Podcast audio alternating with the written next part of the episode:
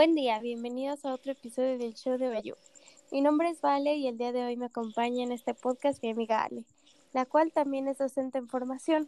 Nuestro tema el día de hoy será distintos aspectos docentes que son importantes en el desarrollo de docentes en formación. Hola Ale, ¿cómo estás? Gracias por acompañarme en este episodio. Muchísimas gracias por invitarme. Estoy muy feliz de poder ser parte de este proyecto tan informativo para futuros docentes.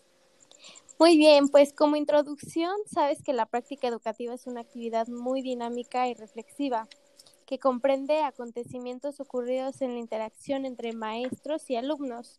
Es decir, que nosotros los docentes tenemos un lugar no solo en el salón de clases, sino una intervención pedagógica antes y después de los procesos en el aula. Pero me gustaría preguntarte, ¿crees que como futura docente los saberes teóricos toman más importancia que los prácticos? Esa es una muy, muy buena pregunta. Yo creo que es algo que como docentes en formación pensamos muy seguido, pero como dice el autor Lee Shulman, es importante que los docentes tengamos dos tipos de conocimientos, uno el pedagógico y otro el teórico práctico. Estos nos van a dar la oportunidad de que nuestra clase esté mucho más completa para nuestros alumnos, porque no solamente vamos a saber dar la materia en sí como español o matemáticas, sino también desarrollar un estilo docente propio. Yo recuerdo que en algunas escuelas a las que he ido de práctica, muchas veces los docentes no le toman importancia o a una o a otra parte, y esto resulta en un fracaso para los alumnos. Me interesa saber, ¿tú cuál crees que sea esa importancia? Bueno, es que no solo basta con saber estos conocimientos, sino hay que saber usarlos y aplicarlos con responsabilidad. Todo esto tiene que ir relacionado con la práctica, ya que si no aplicamos lo teórico no podremos desarrollar una capacidad para responder a los grandes interrogantes educativos. Esto lo menciona Braucher en el 2000, bueno, en la lectura del docente reflexivo. Es decir, que siendo reflexivo vas aplicando lo teórico y lo práctico para poder mejorar en tus futuras clases. En mis prácticas de observación fue todo lo contrario, porque la maestra, con base a los conocimientos de sus alumnos, es de donde ella parte para empezar los temas de clase. Yo estoy muy, muy de acuerdo con eso, eso de que la práctica siempre va a ser como la parte más, más importante para un docente y así como lo es para nosotros como docentes, también es muy importante para los alumnos. Yo creo que debemos enfocarnos en que su aprendizaje siempre sea significativo y contextualizado.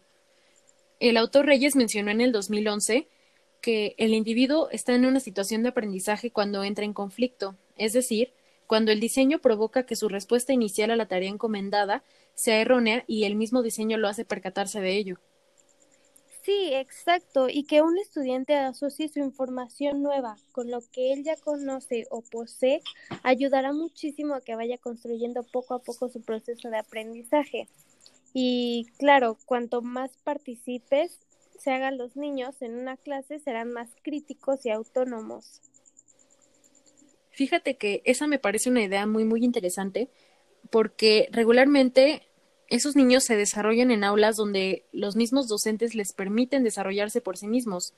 Y cuando he hecho entrevistas en las prácticas, eh, a la pregunta de cuál es su clase o su docente preferido, los alumnos siempre me contestan que son los que les permiten pensar y reflexionar ellos solos. Bueno, sí, no solo que les permita reflexionar por sí solos, sino también venir acumulando esta nueva información en un ambiente de aprendizaje y nada mejor que el salón de clases para complementar la información previa en un salón. Todo esto para enriquecer un, un aprendizaje significativo. En la escuela secundaria, donde yo estuve de prácticas, número 47, tiene todas estas herramientas para lograr un aprendizaje significativo, ya que la maestra de inglés tiene su propio salón en donde todos sus trabajos de sus alumnos los va pegando y sus alumnos van creando su propio aprendizaje. Yo creo que eso sí es algo muy, muy importante en el desarrollo de una materia tan específica como el inglés, el tener un lugar contextualizado. Y regresando un poquito a los estilos docentes, Laura Frade menciona en su libro de Planeación por Competencias algunas categorías en las que caemos como docentes que se dividen por estilo. Estas son innovador, prestidigitador, trabajador, tradicional, deportivo extremo y pirata. Y cada una tiene características muy, muy distintas y específicas. ¿Tú te identificas como alguno? Ay, yo creo que para identificarme con alguno de estos estilos docentes necesito estar más tiempo de prácticas, dando clases y conociendo cada uno de mis grupos que tenga, ya que dependiendo de estas necesidades serán las estrategias y estilos que utilizaré en cada clase. Y bueno, aquí yo mencionaré a Torrego y Fernández al hablar de la importancia del estilo docente apuntan que no existe un estilo docente que sea necesariamente mejor que otro, si bien existen estilos de comunicación y de interacción que tienen consecuencias diferenciadas y que es importante conocer. En esa parte tienes razón. Sí necesitamos más experiencia práctica para nosotras poder empezar a adoptar un estilo docente como tal.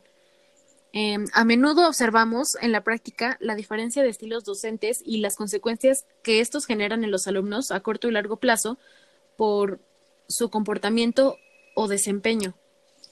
Exacto, Ale. Creo que concordamos mucho en todo este aspecto como docentes reflexivos, ya que el ser docente en formación nos da todas estas herramientas de analizar cada estrategia de los profesores y en nuestras diferentes prácticas.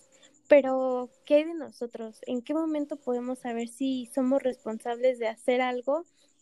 Es decir, ser competentes, que seamos coherentes de lo que pensamos para después decirlo y finalmente aplicarlo correctamente.